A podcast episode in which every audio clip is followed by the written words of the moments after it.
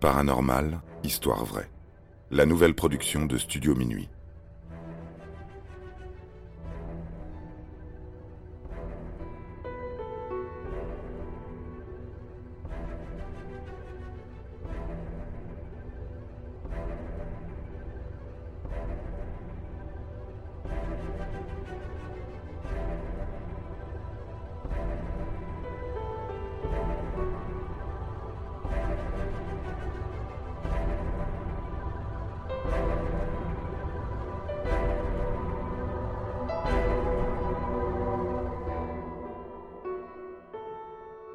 Spectre sur la photo.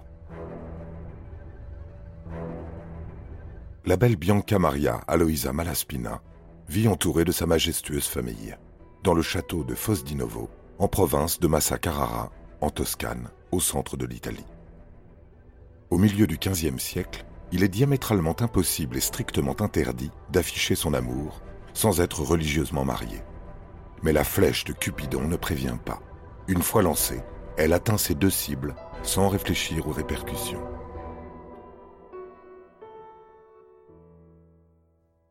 Les conséquences pour Bianca la princesse et le palefrenier, son amour caché, seront d'une horreur absolue.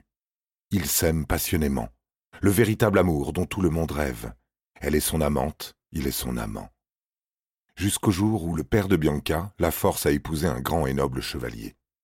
Celle-ci avoue alors sa relation avec le jeune homme des écuries, et supplie son père de les marier. Elle se fiche de la noblesse, elle écoute son cœur.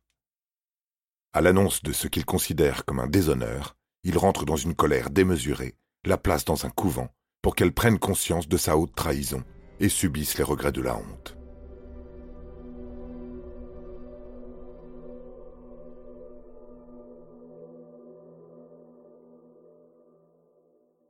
Le couvent n'étant pas trop éloigné du château, le couple illégitime continue de se voir secrètement.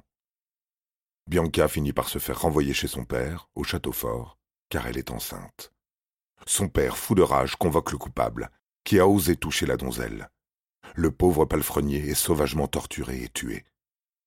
Quant à Bianca, désormais souillée, elle doit à nouveau se repentir, sous le châtiment du fer rouge brûlant.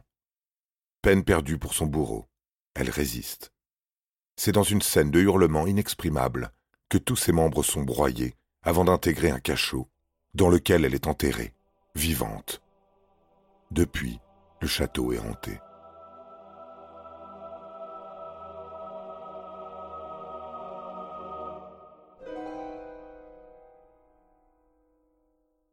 Cette narration est restée une légende jusqu'en 2016.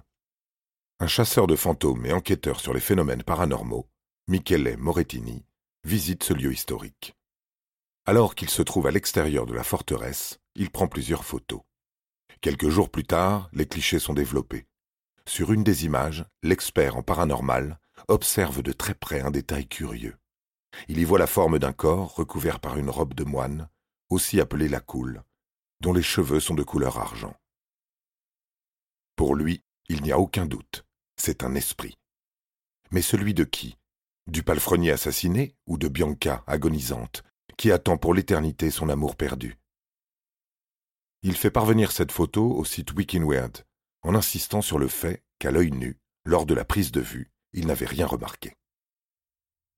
Une sérieuse enquête est alors menée, qui atteste que la photographie est incontestable et qu'il n'y a aucun trucage.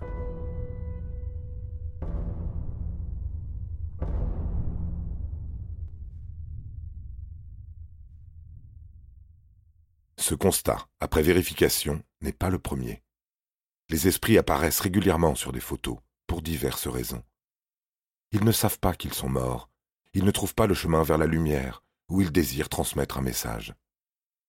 Certains scientifiques apportent une autre explication, plus cartésienne, comme celle de l'imaginaire humain, ou encore la luminosité.